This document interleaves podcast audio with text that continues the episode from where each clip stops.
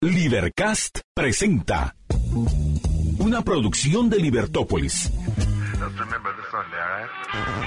Día a día encontrarás los episodios de las emisiones correspondientes a nuestros programas.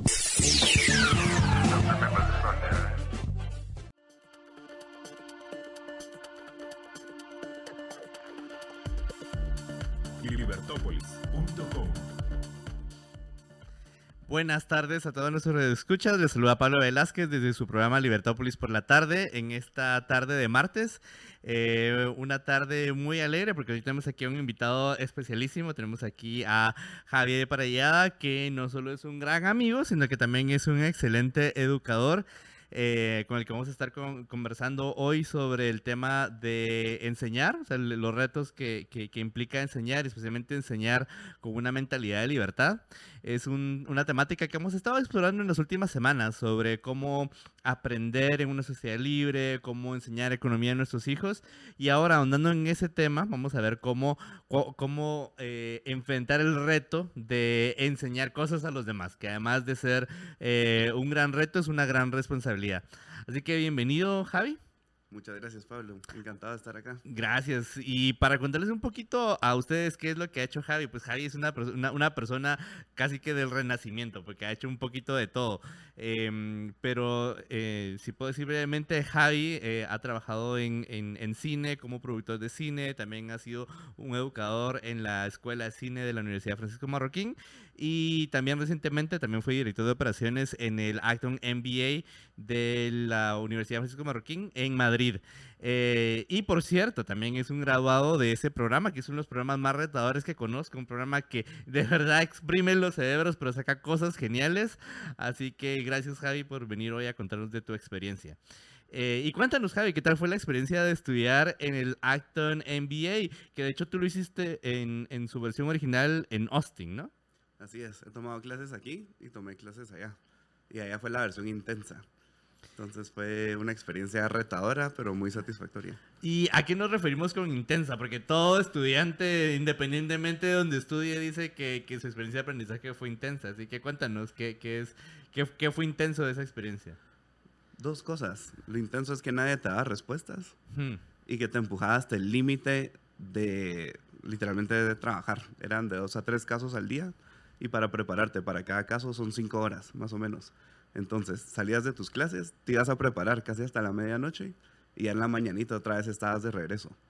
Y eso por un lado y por otro habían retos como salir a vender a la calle, eh, generar operaciones con lo que pudieras construir. Ay.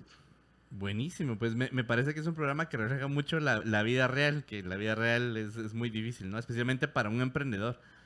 Totalmente, y de hecho por eso el método es así porque un emprendedor nadie le está dando las respuestas o, o señalándolo hacia dónde ir, sino que tiene que ser capaz de leer su, como que su, su, ambiente y saber encontrar oportunidades para llevarlas a cabo y servir a clientes. Buenísimo, eso es excelente. Y una, una gran pregunta que siempre se hace en la esfera de educación es si puedes enseñarle a alguien a emprender o es eso algo que trae innato. Buenísima pregunta. Yo pienso que por eso está el método, ¿verdad? Porque hay gente que pues lo puedes traer y todo, pero si no desarrollas los hábitos de hacerte preguntas o de pensar, bueno, hay ciertas herramientas obviamente que, que puedes aprender, pero de pensar cómo estoy sirviendo a los demás. Eh, y me encantaba cómo lo resumían. Para ser exitoso tenés que poder darle a alguien un producto o servicio por más de lo que te, te costó, básicamente, y repetir ese proceso. Eh, bueno, lo, es, lo es, un posible. proceso de crear valor, ¿no? O sea, primero, si te escucho bien, es un proceso de empatizar porque tienes que ver qué es lo que quiere el otro. Y segundo, crear eso que necesita el otro para también crear valor para ti mismo, ¿no? Así es. Y si pensás en la estructura del programa, tenés básicamente las fases de un emprendimiento. Eh, la idea es que te metas en, en los zapatos del emprendedor, reconociendo una oportunidad, lanzando tu negocio, creciendo tu negocio y luego se llama harvest o cultivando, ya sea que lo vendes o, o seguís obteniendo los beneficios de esto. Y los, los casos están estructurados de esa forma eh, para que vayas pudiendo distinguir en qué etapa del negocio estás. Bueno, yo me recuerdo que cuando tú estabas cruzando este programa, los casos eran algo muy importante. Cuéntanos, ¿qué es eso de la metodología de casos? Los casos son fundamentales, porque lo que, te, lo que tenés que hacer es, a través de diferentes ejemplos, saber reconocer patrones. ¿Verdad? Entonces, digamos que es el caso de Libertópolis y cómo reconocieron esa oportunidad de que había una audiencia que quería llevar este mensaje de libertad al mundo. Em, pero digamos que tienen que decidir si se cambian a un edificio más grande o si se quedan solo grabando en, algo más pequeño. Y, y tenés que a hacer todo el análisis en el punto de la decisión del emprendedor y vos llevar tu propuesta. Y eso ya lo discutís con tus compañeros y el profesor solo hace preguntas para provocar una mejor discusión. Buenísimo. Entonces, si O sea, tenés un dilema, perdón, si, Ah, bueno, si lo puedo sí, aclarar, sí. es como un rompecabezas. Siento que mi Ah. ejemplo estuvo un poco confuso. Imagínate que tenés un rompecabezas y lo tenés que resolver. Entonces no vas a leer un caso de... Y así fue como Starbucks se volvió exitoso. Para nada, te vas a meter en los zapatos de la persona que tiene que tomar la decisión y tienes que ser capaz de hacer todo el análisis financiero de personas, eh, de la oportunidad y llegar con una decisión tomada. Bueno, eso es súper importantísimo. Entonces, no es que te estén diciendo, bueno, no es, no, es un- no es una historia, sino que es un reto, es un problema que resolver. Sí, es un problema que resolver y vos estás adentro de la historia. Ah, buenísimo, buenísimo. Es una simulación al final. Ah, me encanta, me encanta eso. Es una simulación. Es como acercarte a lo que sería la realidad poniéndote en los zapatos de este emprendedor que está tomando decisiones. Totalmente. Bueno, y eso me parece muy interesante porque eso es muy diferente a la educación tradicional que tenemos, en la que el profesor viene y lo que quiere decirte es como, esta es la respuesta, es, y quiere sonar como un, un- un gran sabio, y que a veces los hay, a veces los hay, y tenemos muchos de ellos en nuestras instituciones de educación, pero mm, eh, también puede resultar peligroso. ¿Cómo fue para ti eh, estudiar un ambiente en el cual eh, no había una, el profesor no te decía, eso es lo que tienes que pensar, sino tú tenías que descubrir que, que- cuál era la solución?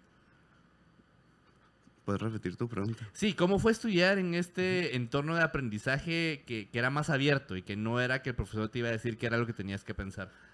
Fui afortunado porque yo estoy en el Michael Polanyi College de la Marroquín, donde era este mismo método. Entonces lo sentí como eso, pero con esteroides, como mucho más potente, mucho más intenso.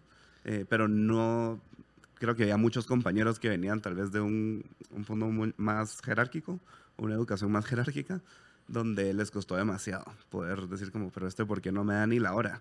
Como- Y- Bueno, porque entiendo que es porque te quieren ayudar a pensar, ¿no? Te quieren ayudar a entrenarte para pensar y buscar tus propias soluciones. Totalmente. Y de hecho el libro que vamos a mencionar después habla de cómo no es que haya un buen, eh, un sabio que te lo pueda decir o no, porque de hecho diría que los profesores son muy sabios, sino que por lo que necesitas aprender, ese método de solo contarlo, solo no funciona.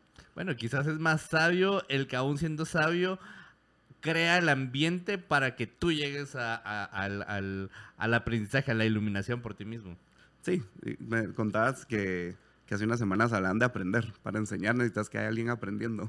Claro. Si no, ¿qué estás haciendo, verdad? Eh, y a mí me gusta compararlo con, con un jardín.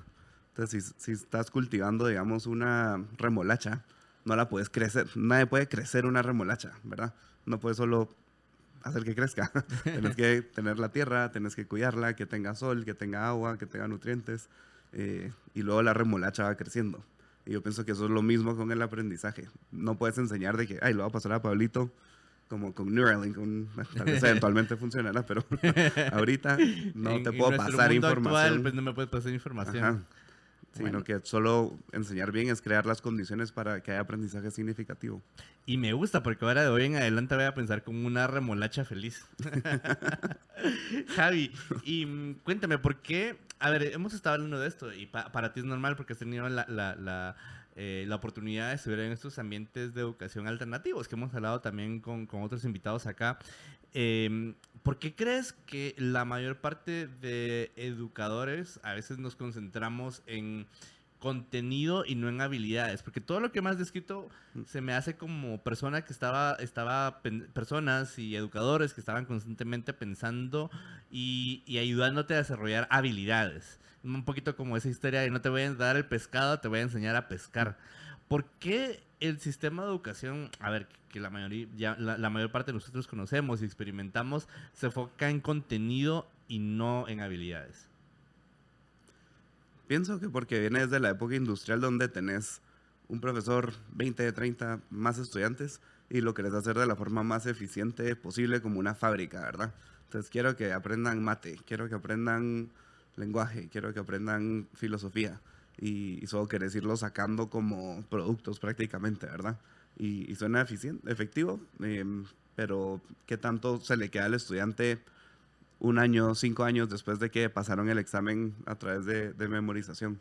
Eh, entonces creo que no, no recae todo el peso en los profesores porque es lo que se estaba haciendo, pero sí recae el peso en, bueno, profesores, administradores, educadores, padres, de cuestionarse eh, porque no lo podemos hacer diferente, ¿verdad? Em, si hablamos de cambiar todo el sistema, pues obviamente eso es creo que mucho más complejo porque aquí afortunadamente tenemos varios modelos compitiendo eh, y por eso existen cosas como Acton MBA o MPC, eh, Acton School, donde la gente ya está haciendo esos experimentos, eh, pero cambiarlo solo a nivel nacional eh, sería mucho más complicado de una sola forma. Como que hay muchas respuestas claro, Sí, o sea, lo, que te escucho decir es que e, es como, no, es que una talla aplica a todo, sino que hay muchos modelos para muchos, eh, para, para, muchos estilos de aprendizaje y más que un solo modelo debería haber competencia.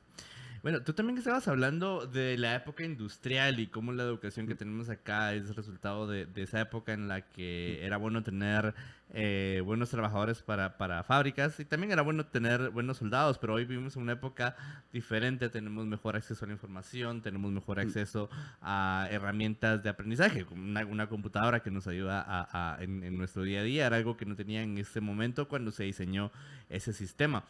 Eh, ¿Cómo crees que ha cambiado? bueno, tú estudiaste algo muy creativo, que también fue cine y producción de, cine. Em, ¿Tú crees que es diferente cómo aprender eh, algo creativo a algo no creativo? ¿O cómo fue tu experiencia aprendiendo de cine? Me cuesta contestar algo no creativo porque habría que definir qué es eso que no es creativo, ¿verdad? Bueno, bueno, eso es interesante. Que hay, hay, muchas cosas que son más creativas de lo que les damos el crédito. Pero, ¿cómo fue mi experiencia aprendiendo cine? Fue muy... Yo, yo me lo diseñé prácticamente, ¿verdad? Este programa te permite, bueno, vos estudiaste ahí también, te permite hacerte tu propio programa. Y lo que hice fue que busqué varios referentes que encontré aquí en Guatemala y, y varios, muchísimo en línea también. Entonces, combinándolos, fui, fui pues el programa que pude para, para más enfocado hacia producción. Ahora, en, si hablamos de la escuela de cine, ahí obviamente ya está mucho más estructurado y la idea es combinar eh, teoría con práctica. Entonces que el estudiante con la tecnología que tiene a la mano pueda empezar a crear sus propios proyectos mientras va aprendiendo conceptos fundamentales eh, de la mano de cineastas, de, de, cineastas me refiero no solo a los que vienen y visitan, sino también las películas que ves y que puedes aprender tanto de ellas. Bueno, y tienes razón que, que es importante poner la, la voz de, de, de, la persona que aprende en el, en el, en el sistema, ¿verdad? O sea, mm. si no se pierde ese, ese, eh, ese interés propio, ese interés de, de, seguir aprendiendo por sí mismo. Si no tienes espacio para eso, pero es un gran elemento de la riqueza del aprendizaje. 100%. Y volviendo un poco a Acton, algo que no te conté mucho es la clase que se llama Life of Meaning o Una vida con sentido Em, al final estás aprendiendo a aprender, a hacer dinero, a todo esto, pero ¿qué sentido tiene si no está apuntado hacia algo que es éxito para, para tu persona? Entonces esa para mí es la clase más importante porque le da el sentido a todas las demás de qué es éxito para, para vos como persona, como emprendedor em, y cómo lo puedes alcanzar. Uh, esa es una excelente pregunta y sería genial hacer un programa sobre, sobre esa pregunta en específico. ¿Qué, qué, qué te hace exitoso? Que es una pregunta que creo que tenemos que volver a cada momento en, en, la, en la, vida para, para chequear lo que hacemos, ¿no? Sí. Bueno, y en, en, la siguiente parte del programa vamos a esperar cómo fue ese cambio de estudiante a profesor y qué retos representó para ti. Pero bueno, antes de irnos a la, a la, pausa, les recuerdo que este jueves 23 a las 7 de la noche, hora de Guatemala, María Dolores Arias conversará con los Liberhéroes Plus y Liberhéroes VIP de la Liga de los Liberhéroes acerca de amor de cortar las venas o amor virtuoso. Este es un beneficio exclusivo para los Héroes Plus y VIP. Todavía tienes tiempo para unirte a la Liga de los Liberhéroes y participar en la conversación. Solo debes ingresar a nuestro sitio www.libertopolis.com, pulsar el banner Únete a la Liga de los Liberhéroes y suscribirte. O buscarnos en patreon.com barra Libertópolis.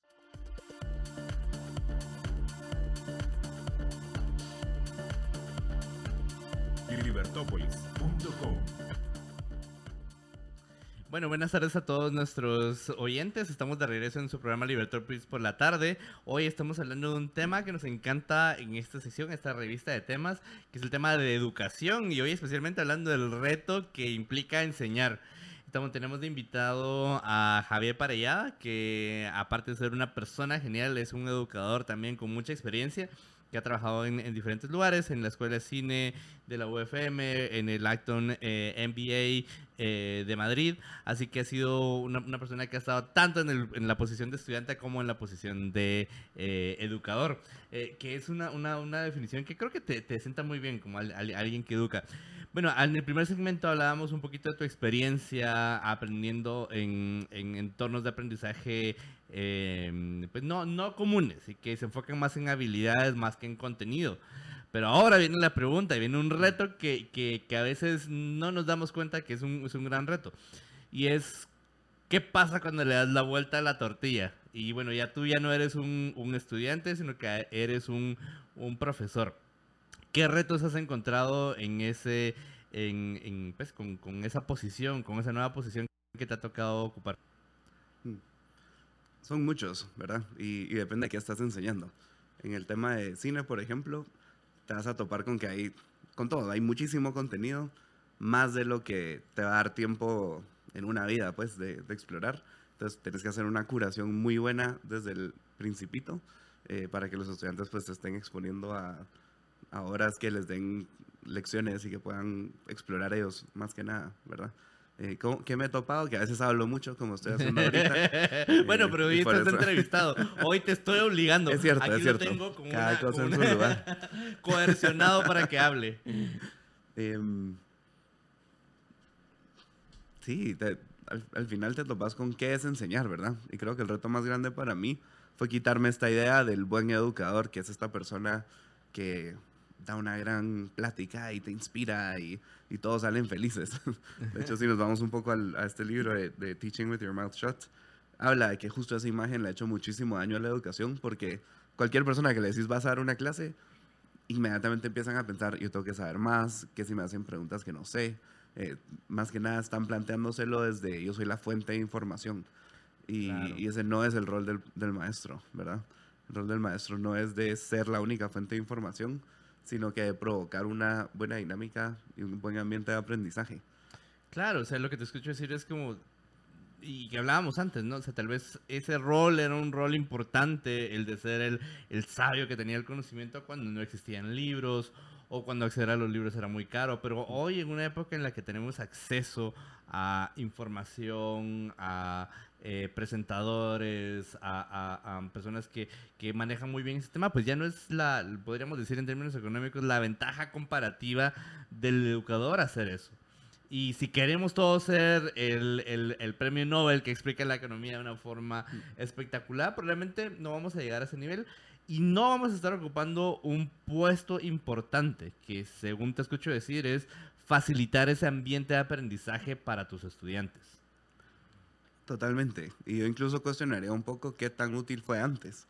Porque hmm. aunque no tenías los, los libros y los recursos, pensaba en Sócrates. Él no tenía ni, ni nada, pues. Y, y aún así su, su, acercamiento era diferente. Porque lo que decía era, al final, cómo llegas al conocimiento. No, no es porque uno pensaría, porque tuvo un maestro, y este maestro tuvo un maestro, y este maestro tuvo un maestro. Pero él dice, ok, ese es un, un camino, pero realmente es la única forma o la primera persona como aprende cualquier cosa. Y, y habla de, de, lo que es inquiry, o en, en, español sería investigación, pero investigación no me gusta porque uno sí, piensa sí, en es Wikipedia. Es como una mezcla de investigación y curiosidad. Como, sí, investigación curiosidad y, y, cuestionarse, como que hacerte preguntas, observaciones. Eh, cuando uno entiende que podés llegar a saber algo sin necesidad de un experto, ahí es donde empieza para mí el, esta aventura. Claro, y hay, hay un, eh, un, pensador pues, importantísimo en la historia de la civilización que tal vez no estamos de acuerdo con todo lo que dice, pero es Immanuel Kant, que habla un poquito de atreverse a aprender.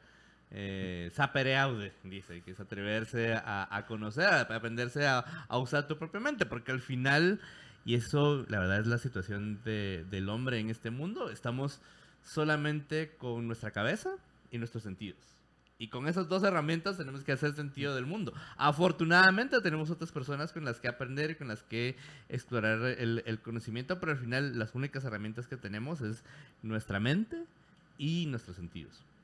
Bueno, y Javi, tú habías mencionado eh, ahora y en el segmento anterior un libro que te ha llamado mucho la atención y que a ti te gusta mucho, que se llama Teaching with Your Mouth Shut, que se traduciría como enseñando con la boca cerrada. ¿Cómo, cómo enseñas con la boca cerrada? ¿Por, ¿Por, qué con la boca cerrada? Eso suena contraintuitivo. Así. eh, solo aclarar que es de Donald Finkel. Lo voy a enseñar en la cámara por. Sí. Si nos están viendo en, en YouTube, pues ahí pueden ver el, el, el, librito que aquí tiene Javi, muy bien anotado y muy bien leído. Que hay buenísimo material en YouTube de Libertópolis, por cierto, como las Libercátedras, que están buenísimas. Eh, de este libro, tal vez se puede hablar muchísimo, ¿verdad? Pero en, lo que nos queda, me gusta la imagen que él da de qué es enseñar bien, que dice, es crear las condiciones para un buen aprendizaje, y luego que enseñar no es contar. Y lo que creo que lo hablábamos el otro día, que digamos que yo te doy la dirección para llegar a mi casa. Entonces solo te estoy contando cómo llegar y lo cachaste y llegas, ¿verdad? Entonces creemos que como hay tantas interacciones de este tipo, que eso es enseñar y que eso se traduce a enseñar eh, cuestiones más importantes. Y realmente no. Eh, realmente si el estudiante no tiene un interés, una curiosidad eh, y no, no tiene esas ganas, esa motivación, no va a aprender nada, aunque le estés diciendo todas las respuestas. Alguien tenía una frase que hay mentes que, que no están listas para que les tires la piedra de, de, de, de hechos y conocimiento. Eh, más que nada tiene que venir del estudiante. Bueno, pero eso no depende del profesor, ¿no? Entonces es algo difícil. O sea, ¿cómo, cómo ayudas a alguien en ese proceso? Lo ayudas, él habla del, como la gran fuerza motivadora, es cuando el estudiante tiene algo que resolver en el presente, ¿verdad? Si estás con un rompecabezas y lo que resolver en ese momento, o, o, con un experimento de ciencia que estás cortando un sapo, o qué sé yo, eh, querés poder llegar al corazón, ¿verdad? No, claro. no, que si te hablo de la anatomía de un sapo, eh, tal vez no te va a interesar tanto como llegar a, a resolverlo en ese momento. Lo que es una parábola, por ejemplo, querés llegar a entender y sacarle algo cuando la estás discutiendo. O, bueno, historias y problemas, o sea, una historia que te, que te atraiga, pero también un reto que resolver. Sí, y eso tiene, en matemáticas sería un, alguna paradoja, un, eh, él dice rompecabezas, pero sería como un problema que estás solucionando en ese momento eh, y que necesitas, digamos, aprender a multiplicar para poder llegar a la solución. O, o, que es algo muy complejo para solo ir adivinando, entonces te interesa un poco empezar a llegar a las fórmulas. Eh, bueno, o como mencionabas antes, con el tema de casos, ¿no? O sea, sí. presen presentar casos que son problemas que, que, el estudiante tiene que resolver y el estudiante tiene que, que encontrar una nueva forma de, de, de, resolver el problema. Exactamente. Y en este caso, si damos un paso atrás, ¿qué hicieron los profesores, verdad? Buscaron esos problemas que fueran relevantes, que fueran interesantes. Eh, y entonces los estudiantes cuando se los encuentran, los quieren resolver y los quieren hacer y así hay, hay un interés intrínseco por hacerlo, no tanto por el examen. O creo que a todo profesor o maestro le da miedo esta pregunta de ¿por qué tengo que aprender esto? O, ¿Por qué tengo que um, hablar en libertad? o ¿por qué tengo que aprender mate? ¿Verdad? Es la típica claro, pregunta. Claro, sí. Entonces uno se rompe la cabeza diciendo, bueno, porque te va a servir para la U, porque si no, no pasas el año, eh, porque tal vez vas a ser ingeniero. Eh, pero realmente todo eso se va. Es cuando el estudiante tiene un problema complejo enfrente y que lo quiere resolver, que ahí se presta para un mejor aprendizaje. Claro, es, es, el típico, ¿de qué me van a servir las ecuaciones cuadráticas en la vida? Que sí. eh, tal vez no te van a servir, pero probablemente te van a servir cuando estás calculando para construir tu casa, de qué tamaño, cuánto piso tienes que comprar si solo sabes una cosa, eh, un, un, par de datos. Bueno, ni, ni siquiera la utilidad, ¿verdad? Eh, no sabemos si te va a servir o no, pero te va a moldear la, tu forma ah. de pensar y de ver el mundo. Eh, entonces, tal vez no es que vayas a usar esa misma ecuación en algo más, pero tu forma de pensar y tu cerebro, que te lo vas a llevar a lo que sea que hagas en la vida, eh, va, va, a verse transformado de una mejor manera. Bueno, ese es un reto muy, muy interesante que tienen los profesores en, en, todo momento, ¿no? O sea, tratar de curar el contenido y crear estas experiencias para los estudiantes. Sí, hay, hay dos capítulos que dice, deja que los libros hablen. Entonces, ¿A, a qué se ¿cómo- refiere con eso? Porque me estás diciendo, no voy a hablar, pero ahora los libros van a hablar. Correcto. Es un, a ver, todo esto es un juego con, con el Sí, nombre del sí, título, ¿verdad? No, no significa que es a tu clase y nunca más vuelvas a abrir la boca. Sería Sí. divertido ver eso. Pero cómo puedes interesarte sinceramente por el libro. Entonces ahí, ahí da el, el ejemplo de la, I- I- la Iliada. Iliada se dice. Sí, sí, sí. Em, y de cómo estas estudiantes, a través de sus cuadernos, ella pudo ver que se interesaban por lo que estaba pasando en, en la historia. Em, y porque lo, lo discutían luego en la parada del bus o lo, lo discutían entre ellos en clase, em, cómo podían realmente escuchar la voz del autor, eh, que es un concepto que, que hemos Sí. tal vez platicado. Perdón, me, me trago un poquito, pero cómo dejar que los libros salen. Los libros, hay una colaboración que está pasando. Está el maestro, está el libro y está el estudiante. Y están los otros estudiantes. Ah, claro. Entonces, no te vas a poner a leerles el libro o, o tratar de memorizártelo y solo darles un resumen, sino que ellos se encuentren con eso y luego que te- provocar una discusión.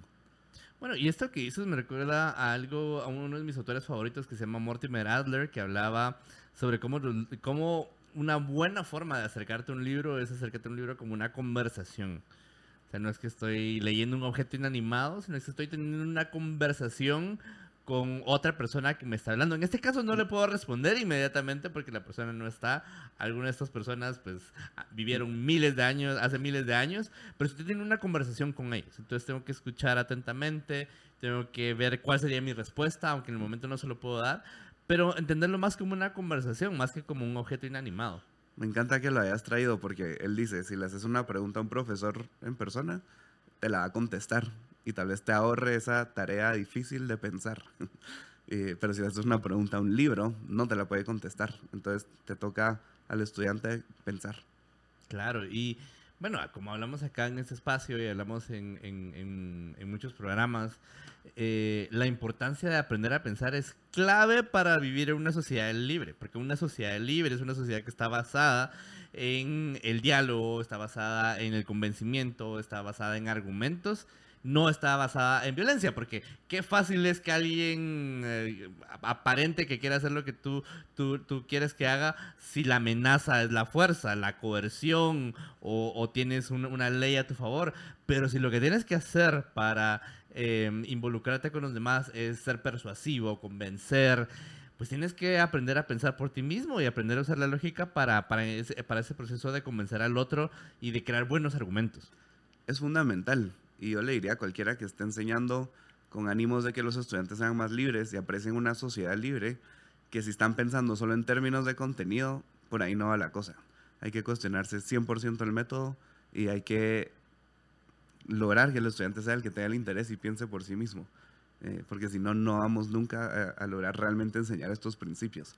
Hablando de cosas que no se pueden enseñar, solo contándolo, aprender a vivir en una sociedad libre es algo que se tiene que aprender por, por voluntad de la persona y a través de la experiencia. No, no te puedo ¿no? contar, hey, Pablito, Sí. así se vive en una sociedad libre. Ah, bueno. Como que lo tenés que ir cuestionándote en todos los ámbitos de tu vida, en, Sí. en lo que haces, en tus propósitos, en tu trabajo, en, en tu salud.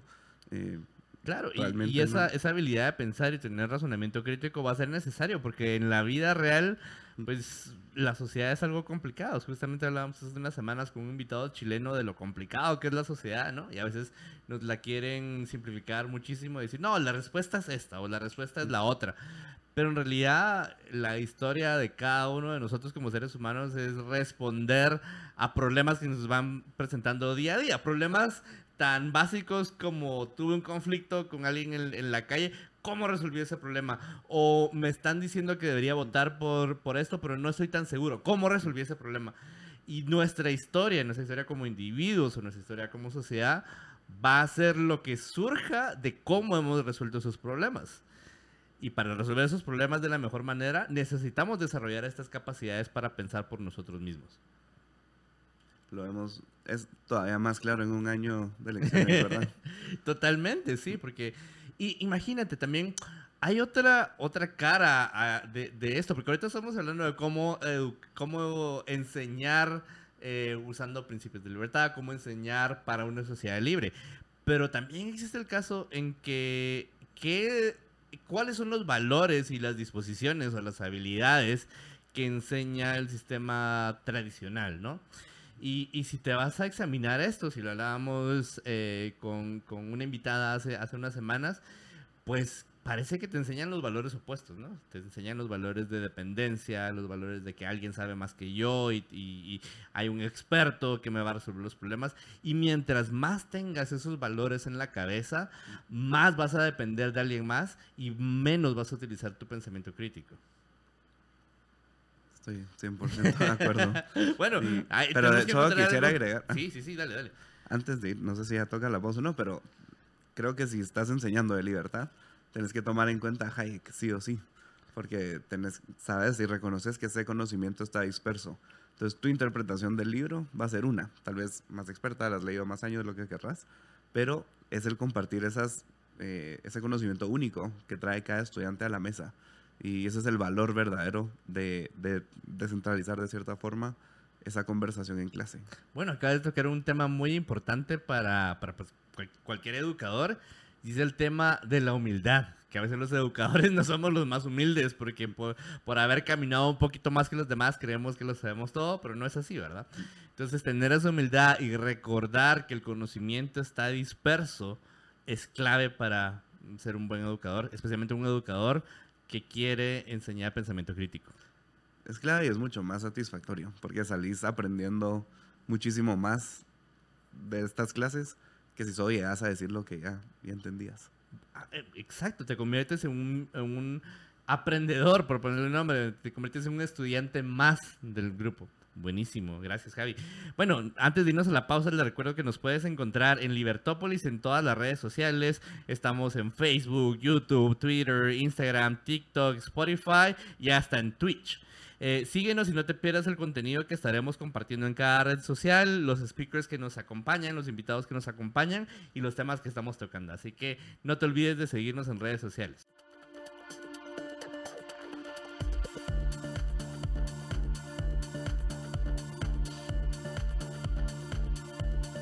Libertópolis.com Bueno, buenas tardes a todos los que nos escuchan. Estamos acá en Libertópolis por la tarde. Les saluda Pablo Velázquez y estamos acá con nuestro invitado del día de hoy, Javier para ya en el tercer segmento de este programa que hemos estado hablando del tema de cómo enseñar mejor. eh, y especialmente cómo enseñar pensamiento crítico y cómo enseñar para crear esa sociedad libre que todos buscamos. Eh, hemos estado aquí comentando las experiencias de Javi, tanto como estudiante de un programa muy riguroso que se llama el Acton MBA, como su experiencia siendo profesor y educador en escuela de cine, en, en- en otro MBA. eh, y, y, pues hemos estado descubriendo cosas interesantes, hemos estado explorando la, la idea de, de enseñar habilidades más que enseñar contenido. Eh, y como, y bueno, y Javi nos ha recordado un, libro muy bueno de, de Donald Finkel que se llama Enseñando con la boca cerrada y, me, quedé, me quedé así como, ¿cómo así con la boca cerrada? ¿Cómo puedes enseñar con la boca cerrada? Pero ya hemos ido hablando con Javier de, de lo que se refiere este autor, por eso es... eh, crear el ambiente, curar contenido y crear experiencias en que los estudiantes puedan llegar al conocimiento por sí mismos. Es decir, crear el ambiente para que los estudiantes aprendan a utilizar su mente, que es un gran reto, ¿no? Sí. Bueno, así que Javi, bienvenido de nuevo al, al- a este tercer segmento. Y mm, cuéntanos, ¿cómo, has- ¿cómo ha sido esa, esa experiencia enseñando con esta filosofía? ha sido muy satisfactoria, porque lo ves en los ojos de los estudiantes, lo ves en sus reflexiones, cuando aprenden algo sinceramente, eh, digamos en Acton en Madrid. Recuerdo que fui a cenar una vez, allá se cena un poco más tarde, entonces ya era, los españoles cenan muy, muy tarde. ya era medianoche y iba regresando al campus porque había dejado mi mochila ahí y veo la- una lucecita prendida hasta arriba. Y cuando me voy acercando, estaban todos, literalmente toda la clase, preparando los casos del día siguiente. Em, a ver, no digo que te tengas que martirizar y- y, trabajar hasta la una de la mañana, pero cuando es que por su propia voluntad ellos están ahí queriendo aprender, queriendo prepararse para tener la mejor discusión posible, es algo muy satisfactorio. Y luego los ves que se van a sus empresas o empezar algo nuevo, algo propio, eh, y se, tra- se llevan estos conocimientos, estos hábitos y habilidades y carácter, eh, creo que no, no hay nada mejor en el mundo. Claro, y es interesante porque todos los que, que, hemos tenido la posibilidad de ser educadores en una u otra forma, pues eso quisiéramos que fuera nuestro día a día, ¿no? Ver a nuestros estudiantes emocionados por aprender el contenido y a veces nos pasa que no, y que nos hacen la pregunta esta que hablábamos en el segmento anterior, pero ¿por qué tengo que estudiar esto? ¿Qué, qué tiene esto que ver con la vida? ¿Qué tiene esto que ver con mi profesión? Etcétera.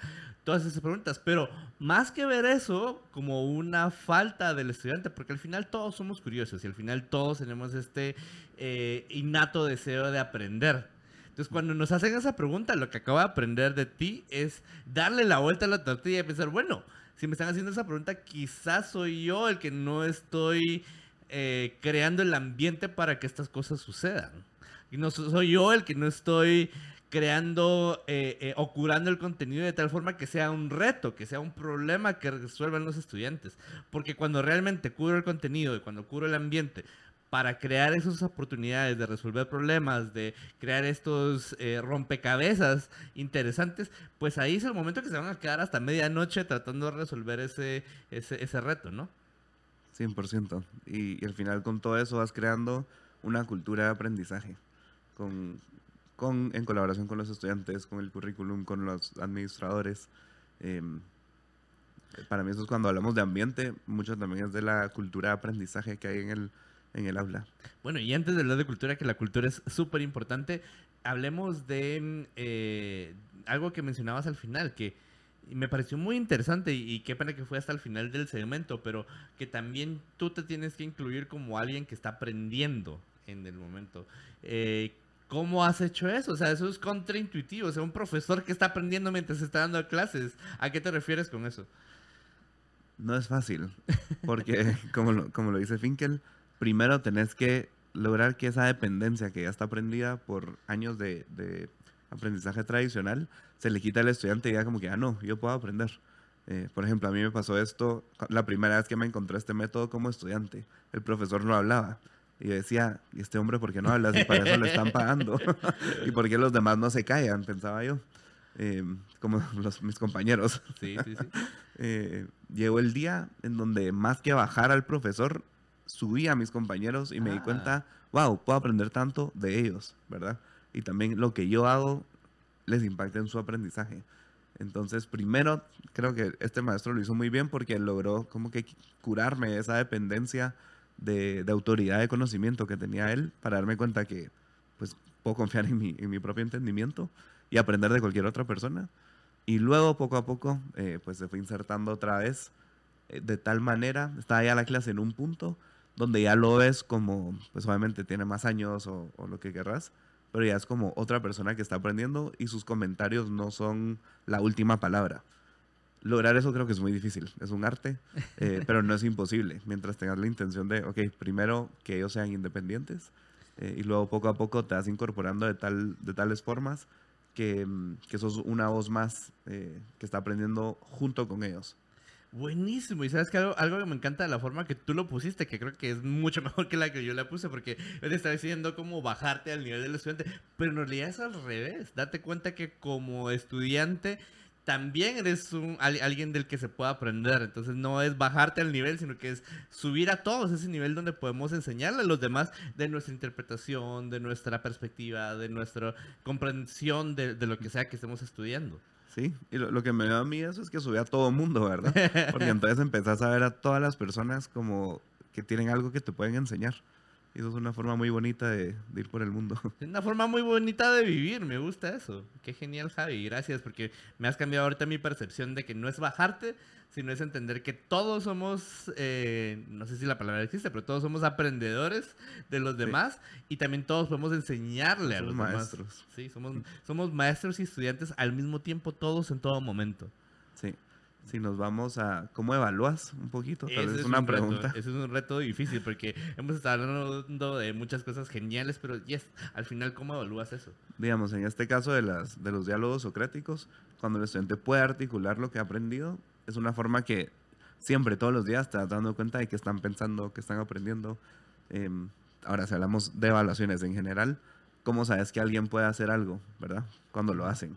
¿Cómo sabes que puedes manejar? Cuando ya manejas. Eh, entonces, lo que ayuda mucho son proyectos, son em, retos, digamos, para lograrlo.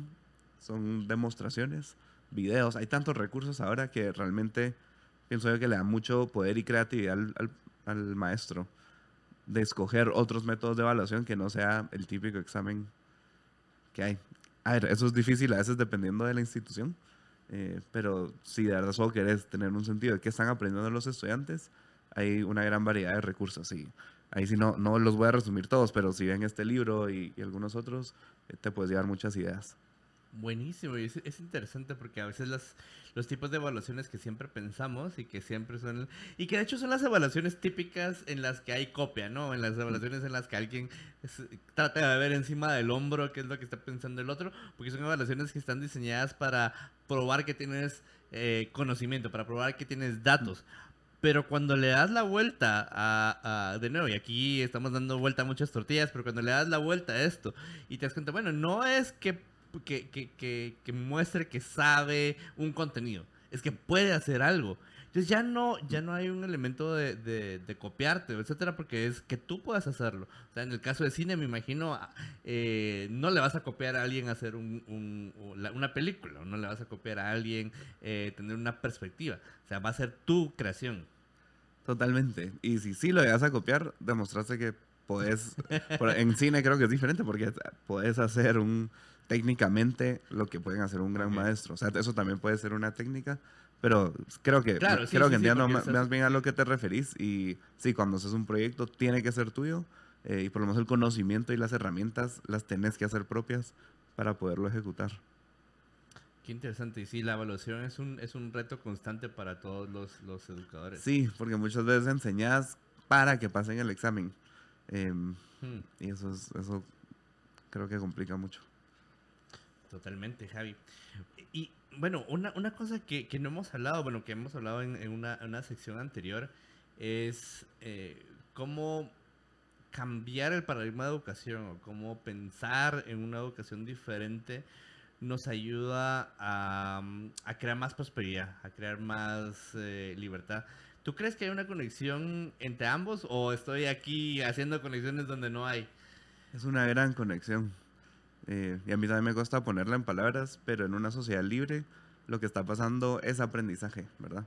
Cuando lo, logras entender que alguien necesita algo y que vos lo puedes servir con tus talentos, o, o que no lo puedes servir con tus talentos y, y pensás que, que tal vez todos quieren tomarse este vaso con agua, pero preferís una coca. No sé, eh, creo que el, el, hay mucho que decir ahí, especialmente desde la, la economía austriaca pero cuando tenés una sociedad rígida donde el gobierno quiere planificar para todos, eh, ahí no hay nada que aprender, ¿verdad? Ahí solo es una cuestión de cómo distribuís todo.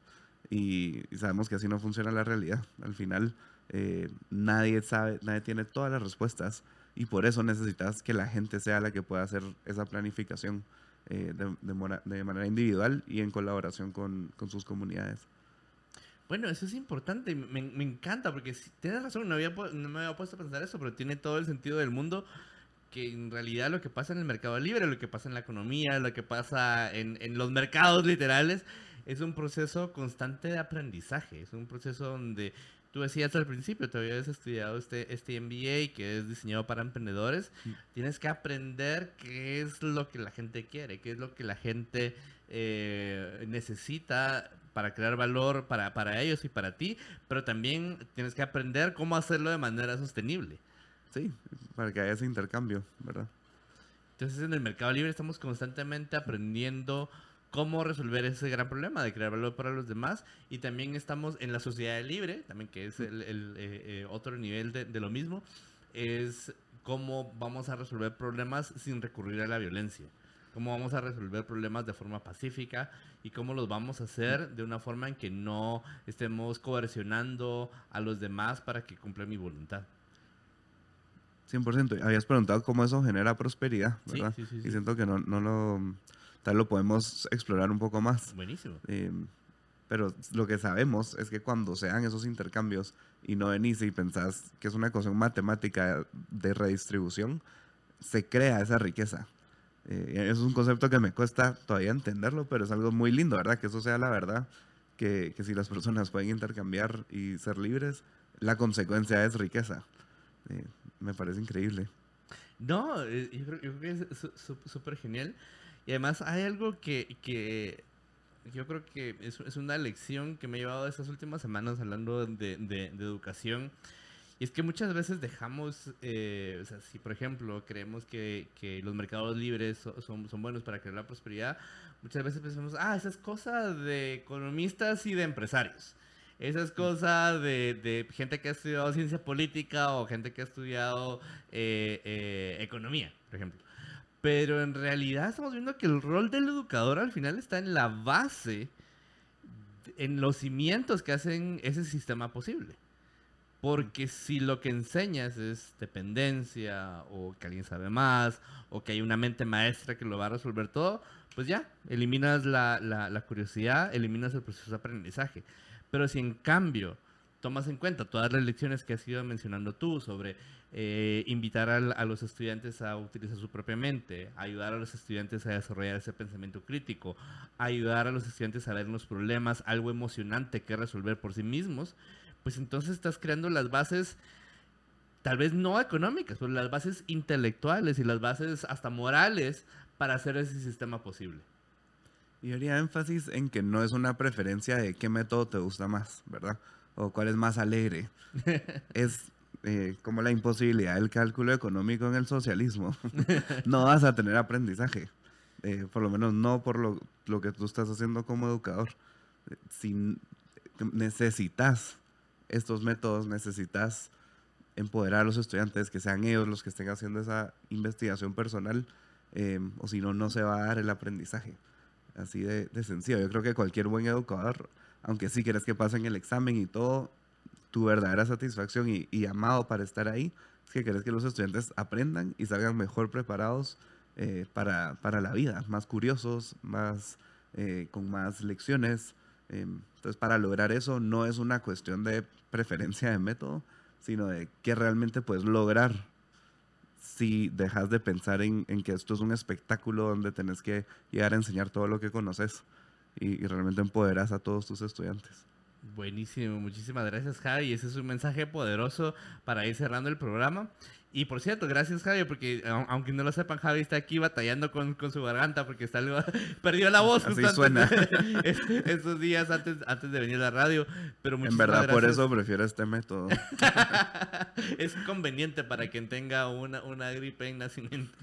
Eh, pero bueno, Javi, no sé si quieres dejarnos unas últimas palabras, algún consejo para toda la gente que, que somos educadores y que además de ser educadores queremos contribuir a ese esfuerzo de crear una sociedad libre diría que dejemos la idea de que educar es contar y decir y que nos planteemos cómo podemos llegar a, nuestros estudiantes a través de preparar un ambiente de aprendizaje, ¿verdad? Si queremos una acción directa es preparar ese ambiente, no es transferir conocimiento. Entonces, hay muchas ideas de cómo hacerlo bien, hay muchas respuestas correctas, pero hay una clara que es de cómo hacerlo mal y es pararte al frente de la clase a decir cómo son las cosas. Paremos de hacer eso. Si paramos de hacer eso, creo que la educación va a mejorar en todo sentido y en cualquier sistema que uno esté. Buenísimo, muchísimas gracias Javi. Con ese poderoso mensaje nos despedimos y esperamos que tengan una feliz tarde, retorno al hogar si van en el, en el vehículo. Feliz tarde.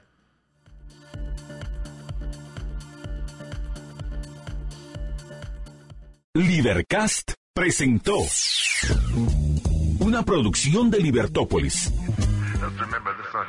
Recuerda suscribirte y dejarnos cinco estrellas para que continuemos trabajando en producir más podcasts de tu interés. Libertópolis.